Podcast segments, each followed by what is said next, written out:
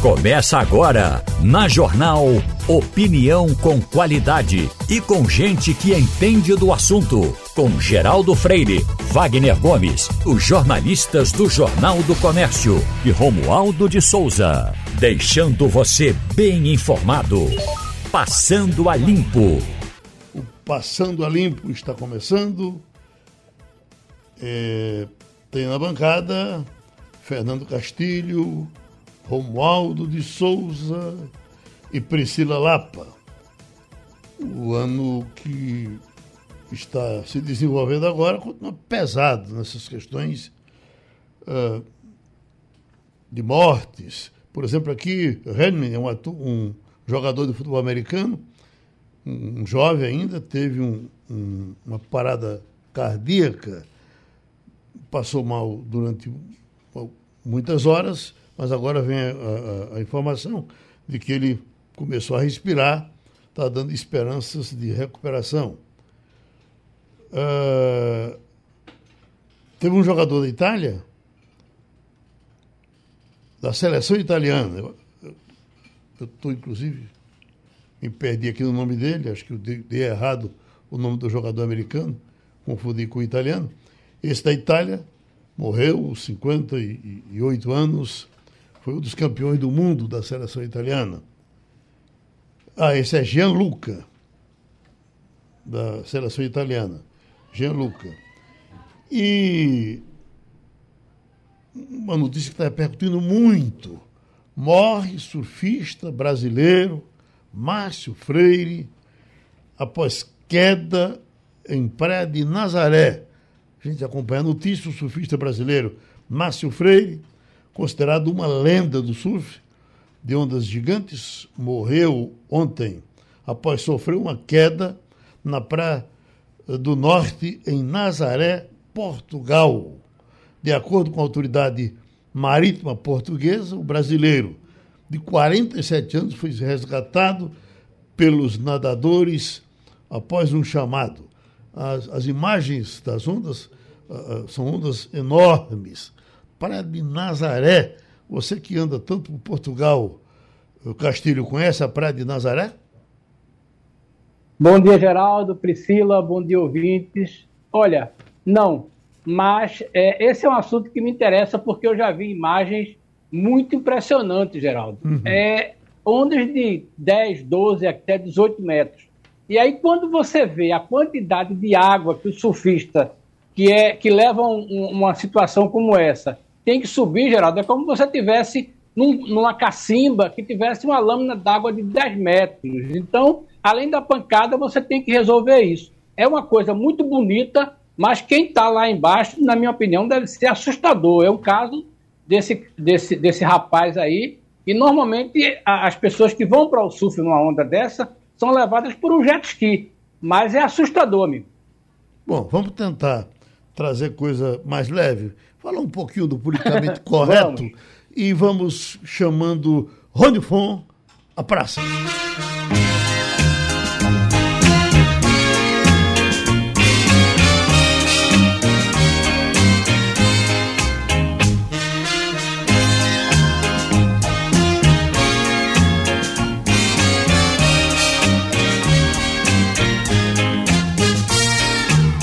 Hoje eu acordei com saudades de você. Beijei aquela foto que você me ofertou. Sentei naquele banco da pracinha só porque foi lá que começou o nosso amor. Senti que os passarinhos todos me reconheceram e eles entenderam toda a minha solidão ficaram tão tristonhos e até emudeceram. Aí então eu fiz esta canção. A mesma praça, o mesmo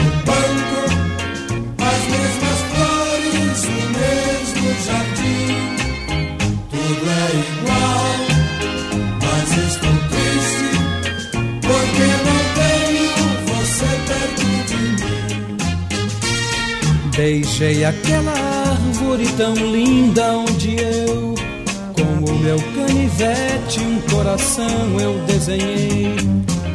Escrevi no coração meu nome junto ao seu, ser seu grande amor, então jurei. O guarda ainda é o mesmo que um dia me pegou, roubando uma rosa amarela para você. Ainda tem balanço, tem gangorra, meu amor crianças que não param de correr. Era isso, as praças eram assim, tinha guarda tomando conta, se você arrancasse uma flor tinha problema. Eu estou dizendo isso, não é muito para trazer juízo de valor, é para mostrar como as convivências ficam é, difíceis, é preciso administrar essas coisas, porque repercutiu muito de anteontem para ontem o caso de, de duas moças que estavam namorando uh, no 13 de maio. E foi um rolo danado. E o, o, elas denunciaram o guarda e o guarda já foi. A prefeitura teve que entrar. Uhum. É, o guarda já foi afastado da prefeitura. Eu quero dizer eh, eh, que, que, essa questão de comportamento na rua, e, e, eu não vi nada, não sei como foi, mas essa questão de comportamento na rua é uma coisa para ser muito, muito bem cuidada porque, é, é, porque o 13 de maio, Castilho, professora Priscila, Romualdo, eu já, já tive problema no 13 de maio eu, eu com mulher. E não era tão, tão audacioso, não. Alguma coisa de, de aperto e tal, o guarda chegou assim. E eu me segurei. Então, na verdade, tem também isso. A questão dos limites, em é qualquer situação, ela deve ser colocada. Não é assim, professora? Isso, Geraldo. Bom dia, bom dia, Castilho, Romualdo, né? Bom dia a todos. Essa discussão, ela, ela nos últimos anos, né, ela vem tomando áreas muito político-partidários, mas a gente está falando aqui de questões que são muito próprias né, da sociedade. Assim, quem tem filhos hoje é, ainda pequenos, ainda nesse processo né, educativo, tem um desafio muito grande de como é que você trabalha limites, mas ao mesmo tempo você trabalha a cabeça dessas, desses cidadãos para uma visão mais de aceitação da diversidade, né, de você trabalhar todas essas questões. É um desafio, sem sombra de dúvida, que a gente não pode cair no pieguismo né, que a gente tendeu a cair é. nos últimos anos, mas são questões preocupantes, porque a gente está aqui falando da exposição dessas crianças, de jovens, a, precocemente né, as questões de sexualidade, de entrar em contato com essas temáticas e sem ter exatamente informações que essas pessoas ainda não têm a formação é, necessária para ter um crivo, né? Assim, você hoje está realmente sujeito a estar com seu filho na rua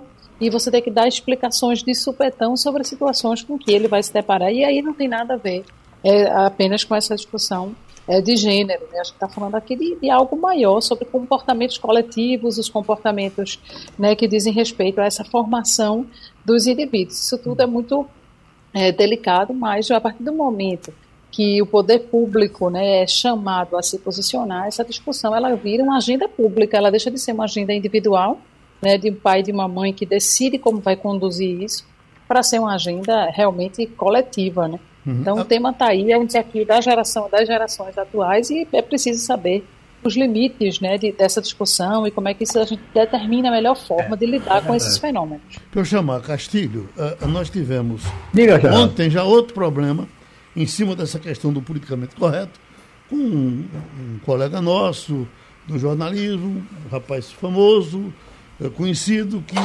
esteve no shopping, foi fazer uma, uma indagação lá a, a funcionária do shopping, e ela teria dito, você é o motoboy? Se não sei se foi motoboy, uh, uh, o cara do aplicativo, alguma coisa desse jeito. E é. ele se sentiu discriminado e, e, e está dando problema lá para essa moça do shopping. É. Veja como é difícil. Eu quero dizer para você, Castilho, que há mais de 30 anos, quando eu vim, vim trabalhar aqui, logo quando a empresa uh, entrou para esse novo grupo, e aí quando eu chegava, eu chegava duas horas da manhã na portaria e quando eu parava o carro que ameaçava entrar, eh, eh, eh, era, trocava muito de guarda. Tinha uma empresa aqui que trocava muito de guarda, quase toda semana era guarda diferente. E eu sei que tinha um deles que quando eu, eu botava o carro na, na, na ponta do portão, baixava o vidro, ele chegava com um fuzilzão em cima de mim assim e dizia: O, o senhor é Gino César? Eu digo, sou Gino César. Aí, por ali abrir o portão, eu entrava. Se eu disse, eu digo, se eu for. De, o mundo dele era o mundo de Gino César. Ele gostava do, de, da, da reportagem policial. É do bom. Então, eu, se eu for dizer é. que eu sou Gino César, ele talvez não me conheça. E como é que eu vou entrar aqui? No mínimo, eu vou passar mais aqui uns 15 minutos e eu preciso entrar para trabalhar. Pois é. Né? Pois não, Castilho. É, Geraldo, eu, eu, eu acho que hoje, Geraldo, tem uma questão de, de. Desse é um problema, a Priscila falou muito, muito propriamente, né? Esse é um problema que os pais terão que conviver, que as mães terão que conviver e de uma forma suave não chocar as crianças quando elas virem em situações como essa. É, é, eu estava lendo um artigo outro dia de um pesquisador que disse que teve que explicar à filha dele de seis anos o que era imbrochável, porque o presidente disse isso num comício e foi transmitido por rede nacional. Agora, eu acho que esse caso do 13 de maio, e esse caso hoje de manhã aconteceu uma situação de um trabalhador no supermercado de Boa Viagem que foi comprar um refrigerante, o guarda ficou olhando ele e ele disse: Ó, você está me perseguindo por quê? Porque eu sou negro? Essa é uma coisa que tem a questão da abordagem. É, a gente está mudando em muito pouco tempo e as pessoas mais antigas têm uma dificuldade muito grande, até pessoas de idade média mesmo, de abordar. É, esse caso das moças, é, o, o, policial, pelo menos o guarda, ficou chocado porque elas estavam no, no, numa troca de carícias e ele foi, foi abordar. E a prefeitura teve que tomar providências, de chamar tudinho. Eu acho que é uma coisa que a gente vai ter que conviver, Geraldo, com isso e vai ter que aprender. E, e a gente sabendo que as pessoas que estão nessas situações, que se sentem agredidas, não vão ser é, mais tolerantes, elas vão exigir isso aí. Então, essa é uma coisa que está muito presente na sociedade, a gente tem que entender isso e a gente agora tem que começar a se policiar. Os jovens, naturalmente, são mais agressivos, mas é aquela história, os mais velhos é que tem que aprender isso aí quase como um ensinamento. Mas não vai ser fácil, Geraldo. Vai ser muito difícil. Vamos ter muito problema. E você, Romualdo, que tem que obedecer o regulamento de Brasília. Eu, uma vez, eu, aí em Brasília mesmo, eu não tinha nenhuma ideia dessa coisa da gravata. E quando eu fui tentar entrar no lugar, o cara ah, jogou a mão na minha frente. Quer dizer, você, imagina se eu digo, que é preconceito contra mim, porque meu pescoço é grossinho e, e, e aperta a gravata. Eh, não tem isso. Essas coisas aí têm que ser obedecidas, não é assim? Até porque você dá 100 contos por um terno e não compra a gravata. Ou seja, terno é completo, tem que ter gravata. Outro dia, o prefeito, vários prefeitos de Pernambuco estavam aqui em Brasília já no final do ano, e um deles me contou que estava indo para o aeroporto aí no Recife, numa van, e tinha quatro prefeitos dentro da van. E eles estavam ouvindo a Rádio Jornal. E foi justamente num dia em que eu fiz uma recomendação. Meu amigo prefeito, e isso vale para os prefeitos. Meu amigo prefeito, você que está vindo a Brasília, você não vai entrar no salão principal se você não tiver gravata. Isso é uma regra. Se você tiver de, chapa, de chapéu, você também não entra. Então, deixe o chapéu em casa ou no hotel e bote uma gravata no pescoço, porque você só vai entrar, só vai negociar com os parlamentares a sua emenda se você tiver uma gravata. Então, é, tem uma, algumas regras. E, e é, não é uma questão de comportamento, é de regra. Está lá no regimento da Câmara. Com, re, com, relação aos dois rapazes lá no Parque 13 de Maio, Ô, Geraldo. É, tem uma, uma, uma história que é muito interessante, que ocorreu ainda no governo do presidente Costa e Silva. O Pedro Aleixo era o vice de Costa e Silva era um, um, um vice civil, e foi numa hora em que estavam negociando justamente o tal do AI-5. E aí ele disse o seguinte: o problema das regras não é a aplicação da regra, é quem vai aplicar a regra, é o guarda da esquina. Isso está, inclusive, nos laudos do Palácio do Planalto. Geraldo, é fundamental que na e aí chama-se RH, recursos humanos. É fundamental que na hora em que alguém vai contratar uma pessoa terceirizada que fica na ponta, tem que dizer para ele, ó, é discriminação isso e aquilo. Não há nenhum crime que dois rapazes se beijem na boca da mesma forma como um homem e uma mulher ou duas mulheres. Então tem que acabar com essa história e tem que treinar, capacitar aquela pessoa que está lá na é porta, é porque é ela que recebe inicialmente o frequentador do parque, é ela que recebe o frequentador do shopping center, é ela que recebe o frequentador do Palácio do Planalto. Agora, com essa volta de Lula, ou Lula 3.0, foram vistas cenas que, segundo o integrante do GSI antigo, do Gabinete de Segurança Institucional, isso para nós é um absurdo. Meu amigo, em que mundo você está? Você está dentro de uma caixinha que não abre possibilidade nenhuma para absolutamente nada, pois essas coisas são, ou se não são, serão normais até o final do século. Uh, Castilho chamou. Não, só queria comentar uma coisa aí é, sobre essa história do paletó. Essa é muito interessante. Um, amigo meu teve nos Estados Unidos e foi no restaurante de luxo. E aí, quando ele chegou, o cara disse: É a primeira vez o senhor aqui, não é? Aí ele disse: É. Ele disse: Eu vejo que o senhor não está é, sem paletó. Mas vem aqui. Aí foi abrir um armário lá, Geraldo. Tinha uma centena de paletó. O cara mediu, colocou ele, ele vestiu o paletó e pôde entrar no restaurante de altíssimo luxo de Nova York. Uhum. Agora, professora Priscila, já tem, inclusive, estilistas, eh, gente que orienta a elegância dos outros, que dizem você não assenta de, de, de gravata. Não é? Eu, por exemplo, eu já fui aconselhado por uma pessoa que entendia disso. Aliás, é, Graça Araújo, que gostava muito de, de cuidar da minha elegância aqui, dizia, não use gravata não, o seu pescoço é muito grosso, fica parecendo que estão lhe amarrando.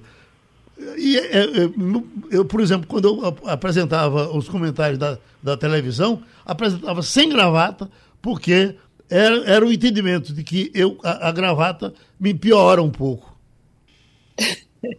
tem que ter essas adequações, né, Geraldo? É? Mas eu acho que tudo isso que a gente está conversando aqui tem a ver com, com costumes, e costumes é isso mesmo, assim, não tem regra verdadeira, universalmente válida e que vai perdurar por todos os séculos. Eu acho que o que a gente vive hoje é um momento de transformação acelerada, potencializada pelos novos formatos de comunicação, interação. Então, as pessoas têm mais acesso a informações a gente deve, é, não deve partir do pressuposto da universalidade, de concordância, todo mundo precisa concordar com todos os comportamentos, mas o que a gente está tratando aqui, de repente, é que novos marcos civilizatórios têm que ser estabelecidos para dar conta de fenômenos que a gente queira ou não queira, eles existem. Uhum. Né? Independente de qual é a sua, a sua linha de, de, de segmento religioso, moral, ético, mas são comportamentos que existem, são cidadãos que têm seus direitos, que têm a sua legitimidade para os seus comportamentos, e que a gente precisa agora estabelecer, de repente, são novas regras desse marco civilizatório, mas sem esquecer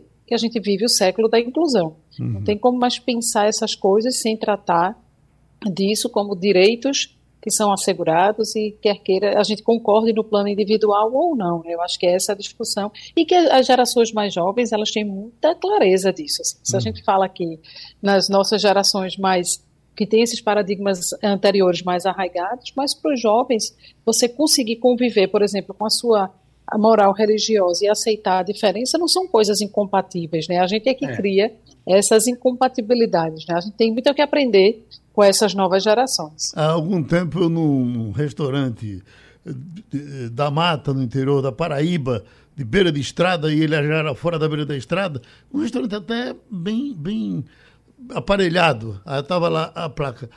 Aqui não tem regra. Pode fazer o seu capitão com a mão, que é, é o capitão com a mão é você pegar o feijão e machucar com a mão, não é? é? E pode comer de colher. Eu digo, opa, é, é aqui que eu me solto. Uma manchete do Jornal do Comércio muito importante, doutora Priscila, queria lhe trazer nesse tema, porque a governadora Raquel está mostrando que está apertando os parafusos, tratando das coisas uh, dos servidores e, e, e querendo economizar para o Estado. E tem uma manchete aqui: governo Raquel Lira vai cortar 150 milhões de reais em despesas de Pernambuco.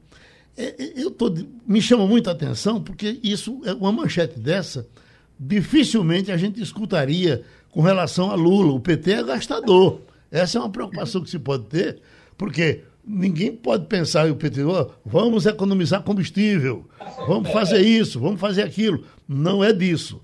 Esse estilo da, da, da, da governadora Raquel é uma coisa importante é preciso cuidar do pouco que você tem para gastar depois e gastar bem. E é bom que o governo federal também encontre um jeito de dizer vamos economizar. Eu queria começar ouvindo a senhora e depois Romualdo e depois Castilho, claro. Vamos lá, né? Sempre tem o que economizar. A gente, cada vez que tem uma transição de governos, a gente se depara com números, com informações que a gente vê o tamanho da máquina administrativa brasileira, dos estados, e a gente fica se perguntando por que, que isso tudo não entrega coisas melhores para o cidadão. E esse incômodo que antes ficava restrito a quem era mais crítico, a quem acompanha bastidores, aos, aos pensadores, digamos assim, da, da política, e hoje incomoda o cidadão de forma muito clara. O cidadão não consegue entender como é que essa conta não fecha. Se gastou tantos milhões é, ao longo dos anos para manter a máquina funcionando, por que, que não tem saúde de qualidade? Por que, que falta remédio? Por que, que não entrega o que tem que ser é, disponibilizado com qualidade para o cidadão? Então, eu acho que Raquel vem como governadora num momento em que ela conseguiu criar uma conexão muito forte com esse sentimento do eleitor de eu quero uma mudança, eu não quero que as coisas continuem na perspectiva que estão, mas sobretudo com esse discurso da eficiência de alguém que passa a ideia de que tem capacidade gerencial. E eu acho que isso foi muito importante no processo da, da eleição, de credenciá-la. É, eu lembro muito bem no início, quando foi lançada a pré-candidatura dela, quando ela ainda figurava como pré-candidata, que as pessoas não tinham esse amplo conhecimento sobre o perfil dela, e muita gente dizia assim, mas ela só conhece a região de Caruaru, né, tende a ser um governo, uma candidatura menor, restrita regionalmente, mas à medida que ela foi tendo desempenho nos debates, que ela foi conseguindo se mostrar para o eleitor, eu acho que isso foi uma das razões do sucesso eleitoral dela, foi demonstrar essa capacidade gerencial. E isso está ficando claro também nessas primeiras medidas de governo. Claro, nenhuma medida é unanimidade, eu acho que tem um debate mais amplo que a gente tem feito esses últimos dias sobre sobretudo sobre os efeitos do decreto, né, a forma como ele foi construído e tudo mais, mas para boa parte da sociedade é, tem soado como uma, uma iniciativa legítima de sanear contas públicas, de mostrar que está é, estancando algumas sangrias que claramente existem. Todo mundo sabe que existe e ela está botando o dedo em algumas dessas feridas. Agora, não dá para ser só no discurso, é isso que a gente aguarda, né, que nos próximos, os próximos passos eles possam servir para fazer isso de uma forma concreta. Até esse próprio anúncio desse, dessas medidas de economia, eu li bastante ontem, fiquei me debruçando, e para mim não ficou tão claro como isso vai funcionar, o que é que de fato vai ser saneado, o que é que de fato é, vai ser utilizado como medida para restringir esse gasto público, porque esse é sempre o maior desafio do gestor. Agora, de fato, quando a gente compara, né, olhando para o que tem sido dito, como esses primeiros dias de governo federal, parece que essa não é uma, realmente uma das lentes de preocupação do governo Lula. Ele fala muito em outros temas que são importantes, em outras questões de contemplar em políticas públicas alguns segmentos da sociedade que ficaram nos últimos anos sem qualquer aceno, mas isso tem um gasto e ninguém fala em austeridade, né? Isso não é realmente um discurso muito característico do governo do PT. Isso está contrastando muito. O cidadão pernambucano está conseguindo fazer esse elemento de comparação, enquanto aqui em Pernambuco a gente está falando de dar um freio de arrumação na máquina, nacionalmente parece que só expande só gasta mais, só vai aumentando o tamanho desse Estado. Agora, uma coisa que, para finalizar, para provocar Castilho e Romualdo, uma coisa que tem me incomodado nos últimos dias, e até na época da transição aqui no governo estadual, é essa, eu acho que é uma falsa dicotomia entre técnica e política, como ou você é uma é. coisa ou você é outra. Uhum. Né? E governar é ser técnico e ser político. Todo secretário, todo chefe de, de executivo, ele é político e é técnico. E se ele não for, ele não governa. Se ele não for nenhuma coisa é. nem outra ele não faz. Então, a gente criou essa dicotomia, ou você é uma coisa ou você é outra, e demonizando mais uma vez a política, como se todos os problemas fosse você ser político, quando eu acho que de fato não é. é deixa eu fazer um registro, que as pessoas do bem que nos escutam não nos deixam errar. Eu errei quando disse que foram duas moças que estavam namorando no treino, mas foram dois rapazinhos. Então, muito obrigado a quem fez essa contribuição. Ao mesmo tempo que tem outra aqui, Luiz, está dizendo o seguinte: ó, amigos, temos um pernambucano que é um dos maiores surfistas uh, das ondas gigantes. Chama-se Carlos Burley, um pernambucano. Agora, Castilho, uh, você cortar uh, 150 milhões uh, de, de, de dinheiro do Estado, não é do governo federal, é do Estado, um Estado que, é, é verdade. Que, que, ficou sem ICMS para combustível e não sei mais o quê, é, é, é, é uma quantia grande ou não é? Olha, é uma quantia razoável, mas dentro daquilo que o Estado gasta, é, é importante, mas não vai resolver o problema. Por exemplo, com esses 150 milhões, a governadora não vai cumprir aquela promessa de, de pagar 300 reais para as pessoas que estão é, em situação de fome. Uhum. Mas ajuda. Eu acho essa medida, Geraldo, tem uma coisa importante. Ela dá um freio de arrumação é, no sentido estadual da questão dos contratos. Por que isso aí? É que, como a gente está vindo, Geraldo, de 16 anos do PSB, tem muito fornecedor que está aí há 16 anos. E aí o cara vai chegando com amizade, com aditivo do contrato, e aí vai deixando de, de prestar o serviço que tinha que fazer. Aí o contrato é corrigido pela inflação, às vezes ele bota mais um aditivo, e essa coisa chega um momento em que assusta quem está chegando. E eu acho que a decisão da governadora foi o sentido seguinte: olha, a gente vai pagar, agora eu preciso explicar.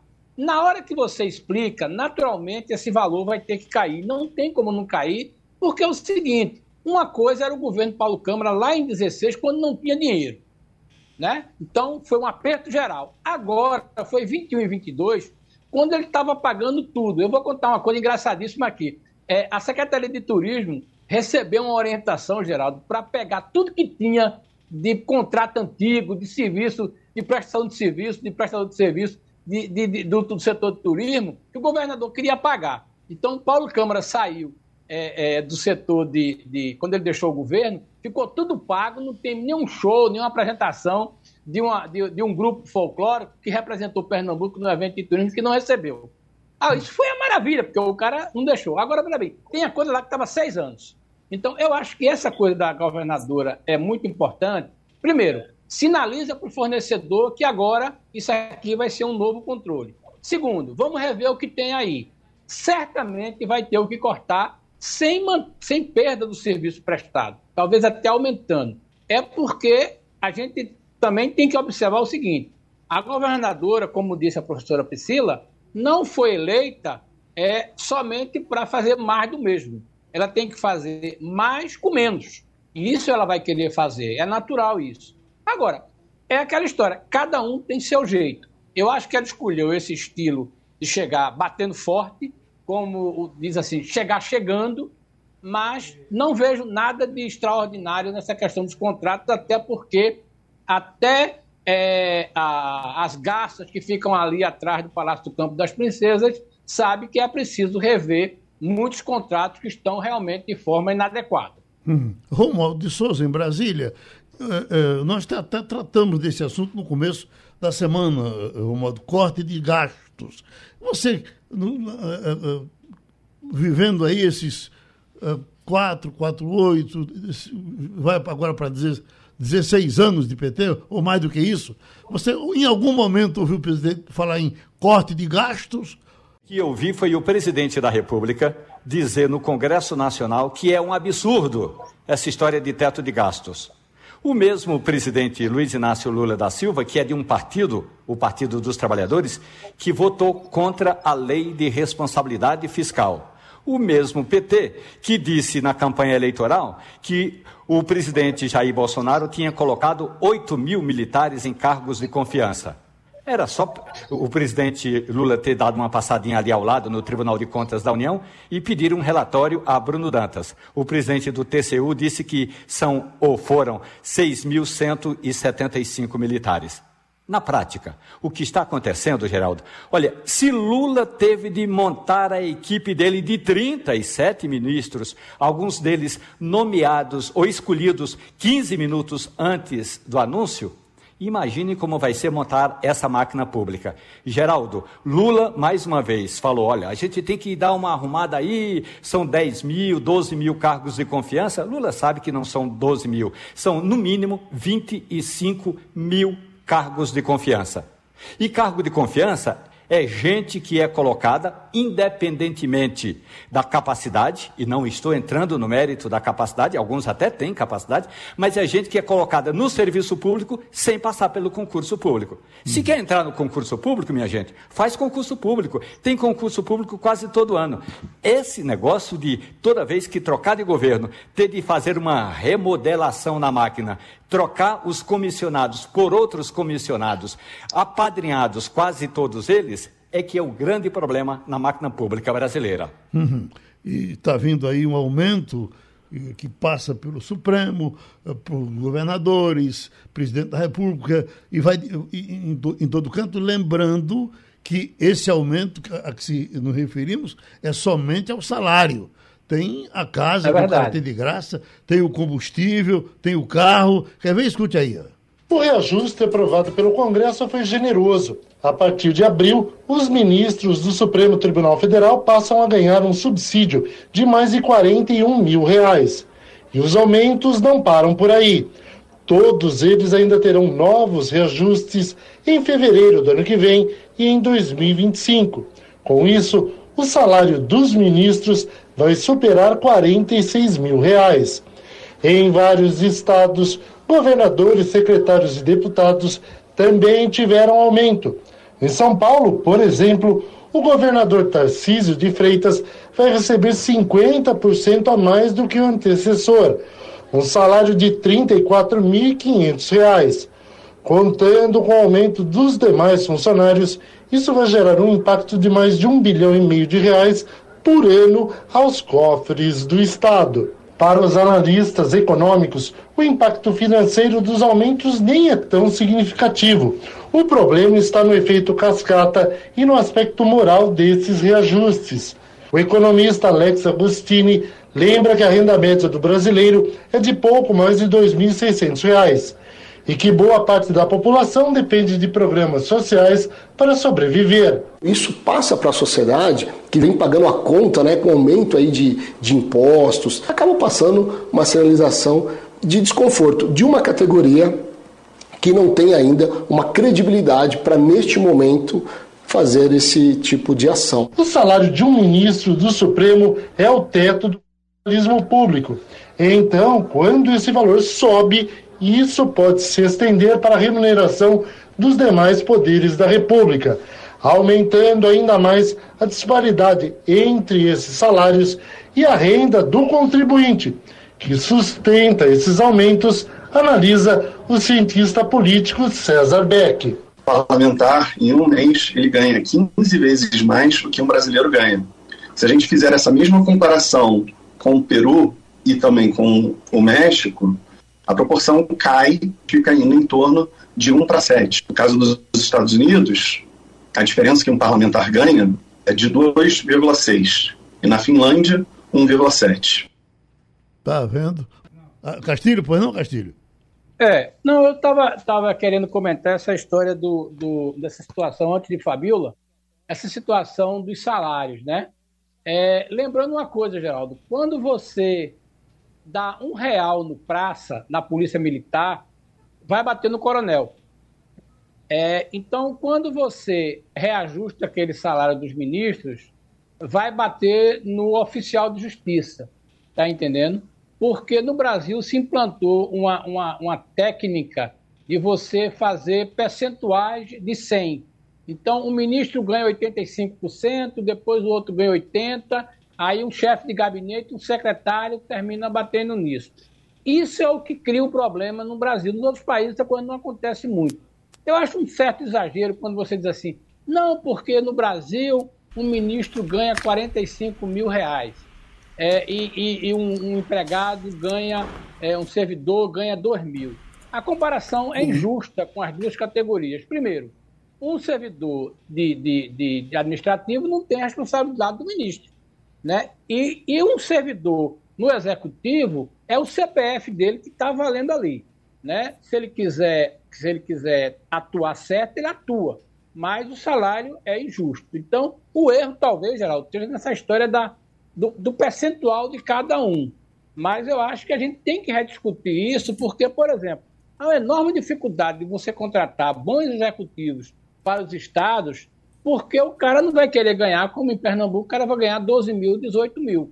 Não é assim que se paga com uma estatal grande, tá entendendo? Uhum. Então acho que a gente teria que ver. Agora, embora eu reconheça, Priscila, que a gente não vai entrar nesse papo nem tão cedo. Agora, Romualdo, é, uma coisa é o salário, outra coisa é a taxa alimentação, taxa gravata, taxa engraxar o sapato, taxa limpar a casa, e aí que isso aí corre por fora do salário, não é assim? Vamos imaginar um presidente da República. É... Oi, Priscila, pode falar.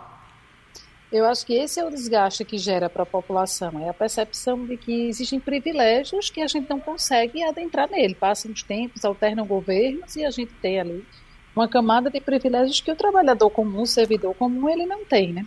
Uhum. É. Uh, Romualdo, antes, antes de você falar, eu queria fazer um comentário. É, é, no final do ano passado, no, no, no ano passado, é, a Assembleia, por iniciativa de dois deputados, João Paulo e Alberto Feitosa, aprovaram uma mudança no orçamento de Pernambuco de 90 milhões. Tirou dinheiro de várias secretarias. É, é uma coisa ao contrário do governo federal. O governo federal você arranjou dinheiro para fazer investimento. No caso de Pernambuco, você tirou 90 milhões do orçamento de Pernambuco para botar na Assembleia.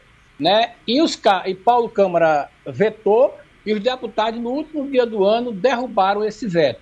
E a gente fica pensando, para que é que uma Assembleia que tem 730 milhões de orçamento, Geraldo, vai precisar de mais 80. Deixa, eu, deixa eu pedir e, a vocês. Que não consegue fazer a reforma do prédio antigo. Deixa eu pedir a vocês uma paradinha para correr com Fabiola, porque a nossa agenda vai ter que ser cumprida. E Fabiola vem dos Estados Unidos. Essa história, Fabiola, da Rússia querer parar a guerra e a Ucrânia não querer, repercute aí? Bom dia, Geraldo. Bom dia a todos. Repercute bastante, viu? Por uhum. causa do Natal da Igreja Ortodoxa, né? Que é hoje, dia 6 de janeiro. Então, Putin determinou né, que esse cessar-fogo de 36 horas, e isso está repercutindo muito. O Zelensky tem ido para todos os canais de televisão, em redes sociais, dizendo ironicamente, né, dizendo que eles estão querendo faturar em cima dessa data, que isso é, não existe, não tinha o menor motivo, porque agora querem virar é, religiosos, né, atacaram inclusive na virada do ano, né, do dia 31 para o dia 1 de janeiro, então é uma situação bem complicada. Pois não, Romualdo? Eu estava falando exatamente do chamado penduricalho, que na prática são complementos, Geraldo. É claro que o que há de mais sério e que precisa ser discutido não é nem o salário de um ministro do Supremo Tribunal Federal, não. É o salário mínimo no Brasil. É essa disparidade, essa diferença, esse abismo entre o menor e o maior. Porque senão a gente vai. Imagine, Geraldo, sinceramente, você acha que Gilmar Mendes está no Supremo Tribunal Federal por causa de 50 mil? Qualquer bom advogado no Supremo Tribunal Federal leva um milhão de reais por qualquer ação. Então, não é exatamente o salário. Então, a gente precisa rediscutir Aliás, até a forma como a gente trata desses assuntos. E aí eu me refiro é, a quando, vez ou outra, eu até digo assim: ah, mas os caras ganham muito. Ganham muito em relação a quem ganha pouco. Então é preciso fazer essa diferença profunda que existe. É, é preciso é, remodelar isso. Agora, Quanto aos penduricalhos, aí sim, Geraldo, são muitos. São muitos e a gente sabe que, embora o presidente tenha dito, olha, a gente está criando 37 ministérios, mas não vai haver aumento de gastos, vai. Porque só para trocar a placa do nome do ministério já tem uma despesa. Uhum. Aproveite e pergunte a Fabiola para a gente voltar daqui a pouco. Fabiola Góes, bom dia para você. Quer dizer que Lula ressuscitou ressuscitou Celso Amorim, que agora foi nomeado assessor especial de Lula. Celso Amorim, que foi chefe do Itamaraty nos governos 1 e 2 de Lula, é, o, o, que pode haver de mudança, Fabiola Góes, com o retorno de Celso Amorim nessa área especial de, do governo Lula? Bom dia, Romualdo. Olha, já tem mudança, sim, viu? Já tem uma orientação de que o Brasil volta ao Pacto Global de Migrações da ONU e a CELAC, que é a comunidade né, de estados de países latinos-americanos e caribenhos. e o Lula já está previsto para viajar para a Argentina, nessa primeira viagem presidencial, para participar de reunião da CELAC. E esse pacto de, de migrações é um pacto bem importante, do qual o Brasil saiu dele em 2019 por causa de pressão do Trump, que é contra esse pacto global, até porque a política migratória aqui dos Estados Unidos é bem diferente do Brasil. Inclusive, o Biden ontem é, editou algumas normas para é, endurecer a chegada de imigrantes de outros países, né, por exemplo, Cuba, Nicarágua, Venezuela para cá, só 30 mil vão poder entrar por mês, e se tiver comprovante de que pode vir morar aqui, enfim, mas voltando para o Brasil, é uma, um cenário diferente agora na política externa, e inclusive alguns pactos na ONU também vão ser renovados, vão ser é, rediscutidos, porque o Brasil estava completamente fora. Então, é uma situação que, que, que vai fazer com que o Celso Amorim consiga é, direcionar, vamos dizer assim, a política externa, ainda que a gente tenha o Mauro Vieira, que é um, um embaixador, chanceler do Brasil. Um abraço, Fabíola. Agora estamos com o novo secretário de Turismo de Pernambuco, Daniel Coelho, que começou muito bem aqui pela Rádio Jornal hoje, falando de Vila de Simples. Não é tão normal você encontrar autoridade falar de Vila de Simples, que é uma vila maravilhosa, ruim de chegar mais do que nunca, porque a estrada anda muito, muito complicada. E tinha uma ideia para a Vila de Simples, eh, secretário, que eu cheguei a, a, a tentar emplacar com alguns amigos. Eles gostaram da ideia, mas por alguma razão uh, ela não foi para frente, mas que a gente pode discutir com Vossa Excelência agora, que é uma feira de índios aos sábados o índio vendeu o que ele produz e o que ele fabrica ali na frente da igreja de Nossa Senhora das Montanhas. É uma coisa barata para o Estado, movimenta, quem vai ver a santa passa por lá e, e atrai, inclusive comidas, que o, o que é que o índio come? Ele cozinha em fogão de lenha, tem muita coisa gostosa que o índio faz que a gente pode, sem dúvida, dar uma mexida. Ou não pode? Bom dia, Geraldo. Bom dia, para todos os ouvintes, para a produção. Que alegria a gente começar é, uma entrevista falando de Simples. Hum. Até me surpreendeu, pensei que a gente ia ter outras pautas, né, mas é, é, é, com felicidade que a gente já começa aí essa nossa primeira entrevista nessa honrosa missão de fazer parte da equipe de Raquel Lira é, como secretário de Turismo, falando de Simples que tem um potencial é, cultural, é, histórico e imensamente é, é, é, assim, com um tamanho imenso do que pode representar para o turismo de Pernambuco. Queria passar alguns dados, Geraldo. Uhum. É, a gente tem a cidade de Lourdes, no sul da França, é, onde também é, há uma aparição de Nossa Senhora, assim como a gente teve aqui em Simbres, no município de Pesqueira, Pernambuco. E, e a cidade de Lourdes, que é uma cidade pequena, ela recebe mais turistas do que o Brasil inteiro somado. O turismo religioso, aqueles que vão lá né, para né, conhecer o local da aparição de Nossa Senhora. Então, veja o potencial. Uma cidade na França recebendo mais turistas do que o Brasil todo, Rio de Janeiro, São Paulo, Pernambuco, Ceará, Bahia, tudo somado, a gente não consegue receber o número de turistas que a gente recebe em Lourdes. Uhum. Simbres é ainda desconhecido de boa parte dos brasileiros e até dos pernambucanos. Nós temos gargalos de infraestrutura, a estrada ela não está em boas condições, é, não há uma interação com a comunidade local, que é a comunidade indígena, o que agrega valor é, a, a, inclusive, o destino, porque você tem ali o destino religioso católico, mas você tem um destino também cultural a partir da comunidade nativa indígena que ali está, e, e está no nosso roteiro é, de prioridades a serem trabalhadas é, nessa gestão Raquel Lira. Então, fiquei já feliz né, em a gente poder começar essa entrevista falando em Simples que é, talvez do, dos nossos destinos turísticos pernambucanos, seja o mais desconhecido e o mais inexplorado e, e, infelizmente, um destino que teve completa ausência de política pública do governo passado. É, o governo Raquel Lira é, vai olhar com muito carinho. É, a gente sabe que não é de um dia para o outro que você né, consegue consertar o descaso de décadas, mas nós vamos olhar com muito carinho para esse destino e eu, particularmente, acredito muito no potencial. Né? Quem sabe com a semente que a gente vai começar a plantar, lá na frente a gente não pode ter em né? o que existe hoje de geração é, de riqueza, de emprego, de oportunidade em cidades como Lourdes, na França, ou como Fátima, em Portugal. Eu estava lendo no começo da semana alguma coisa sobre turismo de vilarejos no mundo inteiro. É uma coisa fantástica que certamente a gente pode conversar, até porque brevemente o senhor estará aqui num debate, a gente mais à vontade. Mas vamos com uh, Romualdo de Souza. Secretário, bom dia para o senhor. É claro que toda vez que a gente falar de turismo, a gente vai falar de, eu particularmente, vou falar de turismo rural, porque acredito, secretário, que se eu estivesse hoje no Recife e quisesse visitar algumas importantes regiões, eu teria uma dificuldade danada de botar o meu carro, porque tem lugar que nem é asfalto, nem é lugar para 4x4. Ou seja, como é que o senhor vai trabalhar para levar o turismo ao interior de Pernambuco, a esses pontos importantes, como, por exemplo, Simbres, como Serra Negra, Taquaritinga do Norte, se as estradas não ajudam, secretário? Olha, turismo e a política pública de turismo, ela tem que ser transversal dentro da gestão.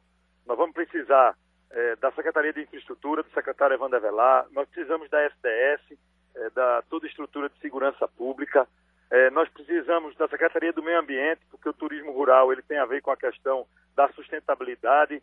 É, é, há uma orientação da governadora Raquel Lira de que em qualquer ação de qualquer secretaria é, exista o um olhar social pelos invisíveis, pelos vulneráveis, pelos mais pobres. Então a gente vai ter que trabalhar de forma transversal. Nós temos dois gargalos urgentes, urgentes. Isso é para ontem. Né? A gente está herdando um, um Estado realmente arrasado é, da talvez pior gestão da história de Pernambuco, que foi a gestão é, que terminou agora no fim do ano. É, a estrada que leva a Muro Alto, que é o, o, maior polo hoteleiro do estado, onde a gente tem mais vagas, ela está completamente destruída. Essa semana a gente teve um protesto lá de bugueiros porque não conseguem mais transitar. É, isso a gente não está nem chegando, Romualdo, em Taquaritinga. Estou dizendo aqui do lado do Muro Alto, onde está a maioria dos hotéis. Porto de Galinha, ou, é, é, Fernando Noronha, a gente está com um aeroporto que não chega mais voo só avião pequeno. É, a gente nunca teve, nunca teve um Réveillon em Fernando Noronha com leito de hotel desocupado. Né? É, é, por incrível que pareça, tem pousada hoje fechando em Noronha por falta de infraestrutura. Então, o secretário Evandro Avelar tem uma missão imensa. Né? Eu sei que a infraestrutura do Estado está completamente destruída e nós vamos ter que recuperar nossas estradas, recuperar os acessos. É, ontem, o secretário Evandro já fez e já abriu né, licitação para tentar resolver e vai resolver o problema de Muro Alto. Né, o aeroporto de Noronha também está sendo tratado de perto e nós vamos chegar. A gente tem Bonito também, que é uma cidade com grande potencial turístico, turismo é, é, é, é, rural e de turismo ecológico. É, então, assim, é, é, desafio, viu? É desafio. Triunfo é outra cidade importante de turismo rural, com toda né, a, a característica que tem aquela região, do clima diferenciado essa relação é, da Secretaria de Turismo junto à Secretaria de Infraestrutura, ela é o ponto zero para a gente conseguir é, levar o turista aos quatro cantos de Pernambuco. E fazer turismo é investir no emprego. Vamos então com a doutora Priscila Lapa. Secretário, bom dia. Satisfação falar com o senhor novamente. É, dentro desse tema da reforma né, que, que a governadora tem feito nessas primeiras medidas, qual é a estrutura atual da Secretaria de Turismo e como é que vocês estão pensando na estruturação da Secretaria para realmente conseguir fazer esse trabalho mais consistente esse trabalho realmente de mudança na política do turismo no estado de Pernambuco? Olha, uma marca do governo Raquel Lira é a qualidade técnica das suas equipes. Então a gente encontrou um estado, um estado completamente loteado e politizado, é, aonde é, realmente carece de, de políticas públicas com planejamento de médio e longo prazo, especificamente na área do turismo. A gente vê, e eu não quero falar do ano passado, mas dessas duas últimas décadas, uma mistura do que é o interesse público com o interesse privado. O, o, a política pública de turismo ela tem, que, ela tem que ter o foco na geração de oportunidades para a nossa população, para aqueles que mais precisam, na divulgação da nossa cultura e da nossa história. É, há todo um respeito é, pelos empresários, pelos produtores, por aqueles que fazem os eventos privados e o Estado é, ele tem que estar presente é, com a infraestrutura e com as condições adequadas, mas esse não pode ser o foco de investimento do dinheiro público. O investimento do dinheiro público tem que ser voltado à população. Nós estamos montando uma equipe é, secretariado de Raquel. Então, está se fazendo né, aí uma minuciosa análise é, de currículo, de competência, é, da experiência de cada um, mesclando gestores que tenham experiência pública com gestores da iniciativa privada, para que a gente consiga dialogar é, com as duas experiências. E em breve a gente vai estar apresentando uma equipe para a Secretaria de Turismo. Alguns já estão trabalhando, já, já começam a nos ajudar, mas uma equipe que consiga, ao, ao longo desse ano, é, fazer de fato uma política pública para o turismo e uma política pública para a sociedade. A gente não pode confundir o que é interesse privado com, é, com o que é interesse público. É, de uma certa forma, é, com a coragem que tem a governadora Raquel Lira, nós estamos devolvendo o Estado à população. O Estado não é propriedade de um partido, o Estado não é propriedade de algumas pessoas que sentiram-se dona dele. Ninguém é. Eu estou aqui, hoje sou secretário, amanhã não estarei. É, a Secretaria de Turismo não me pertence e nunca me pertencerá, ela pertence ao povo de Pernambuco. Esse é o norte dado pela governadora e é assim que a gente vai montar a equipe. Né? A gente tem que entender que governo é feito para atender os que mais precisam e para constru construir políticas públicas de longo prazo, não para fazer loteamento ou para fazer não é, uma construção é, de interesses particulares. Fernando Castilho? Bom dia, secretário. Sucesso na sua nova empreitada, mas eu tenho uma pergunta bem simples. É, é a questão de, dessa transversalidade que o senhor fala, da ajuda dos seus colegas, mas a questão é o seguinte, é a questão de orçamento. Né? A Secretaria de Turismo certamente não era prioridade é, do governo anterior, né? e isso se traduz na falta de dinheiro. Basicamente, o setor pede ao governo verba para promoção. É isso que funciona. E, por exemplo, o caso de Porto de Galinha é bem interessante que, entendendo que não tinha verba para promoção, os empresários de lá se juntaram, criaram um, um, um, sistema de promoção que transformou Porto de Galinha num sucesso. Então a gente tem que reconhecer o seguinte: Porto de Galinha é um sucesso dos empresários de Porto de Galinha, não é um sucesso da Secretaria de Turismo nem da Impetu. Aquilo ali foi trabalho do setor e o governo entrou a reboque. A minha pergunta é: como é que o senhor vai ter, e se o senhor vai ter orçamento, para que o governo não fique a reboque, mas seja um ator importante na questão da promoção? Porque é aquela história, quando você faz a promoção e chega o turista, o empresário se resolve. Então a minha pergunta é essa: a, a governadora lhe assegurou recursos para essa parte de promoção? Nós vamos dialogar com a Secretaria da Fazenda e com o governo. Nós temos já alguma, alguma verba liberada para promoção é, é, o presidente é, da Impetu, é, indicado e escolhido é, e com muita qualidade pela governadora Raquel Lira, o Eduardo Loyo, ele, ele faz parte do trade, se afastou, evidentemente, e agora é, vai estar aqui no setor público, mas é um especialista em Porto de Galinhas e naquela região, ele conhece essa experiência do que foi feito pela iniciativa privada para viabilizar o turismo da região, e, e não tenha dúvida, a gente vai construir uma política de promoção, é, mas é, é o, o, que eu acho que tem que ser diferente, Fernando, e eu acho que isso é o essencial, é, é claro, é, quanto mais é, orçamento você tem, mais você realiza. Mas a gente tem que, a gente tem que executar bem o orçamento que tem. o orçamento de promoção ele tem que ser feito para promover o destino. O orçamento não pode ser feito para promover uma festa particular. Então, essa diferença do que é o interesse privado para o que é o interesse coletivo é a marca do, da transformação que Raquel está trazendo. Até existia verba de promoção, mas ela era utilizada e foi utilizada em muitos momentos para promoção de eventos é, de um produtor ou de um evento, quando na verdade o que a gente precisa é trazer as pessoas para o destino. É, isso é, é, é, é o momento onde a gente tem que separar aquilo que é público e aquilo que é privado. Se a gente promove o destino Porto de Galinhas, se a gente promove o destino Simbres, se a gente promove é, o destino Fernando de Noronha, o destino Itamaracá, todos aqueles que fazem parte do trade turístico serão beneficiados. O produtor do evento será beneficiado, o hoteleiro, a, a, o dono do restaurante, a marisqueira, o ambulante, todo mundo ganha.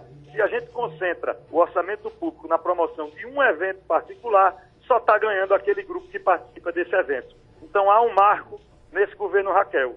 Nós estamos devolvendo o Estado de Pernambuco para a população. O, o, o governo do PSB, ele teve a sensação, e a gente vê pela gritaria que está tendo hoje, de que pertencia a eles o Estado. E isso não pode acontecer. A orientação eh, da governadora do estado é que toda decisão ela seja voltada ao interesse público e sempre com o olhar social dos que mais precisam. Esse é o norte, esse é o princípio e a partir daí, da orientação da nossa governadora, que nós vamos tomar as decisões das políticas públicas na área de turismo. Secretário, a gente se encontra a qualquer momento e eu lhe trago um chaveirinho de Nossa Senhora das Montanhas, tá certo? Muito obrigado e que seja o mais breve possível poder ter o prazer de encontrá-lo, Geraldo. Um abraço, Fernando, um abraço, Priscila, um abraço, Romualdo e a todos da Roda Jornal. Felicidade, terminou, Passando a Limpo. A Rádio Jornal apresentou opinião com qualidade e com gente que entende do assunto. Passando a Limpo. Oferecimento 3D, sua linha completa de produtos de limpeza. 3D limpa muito melhor.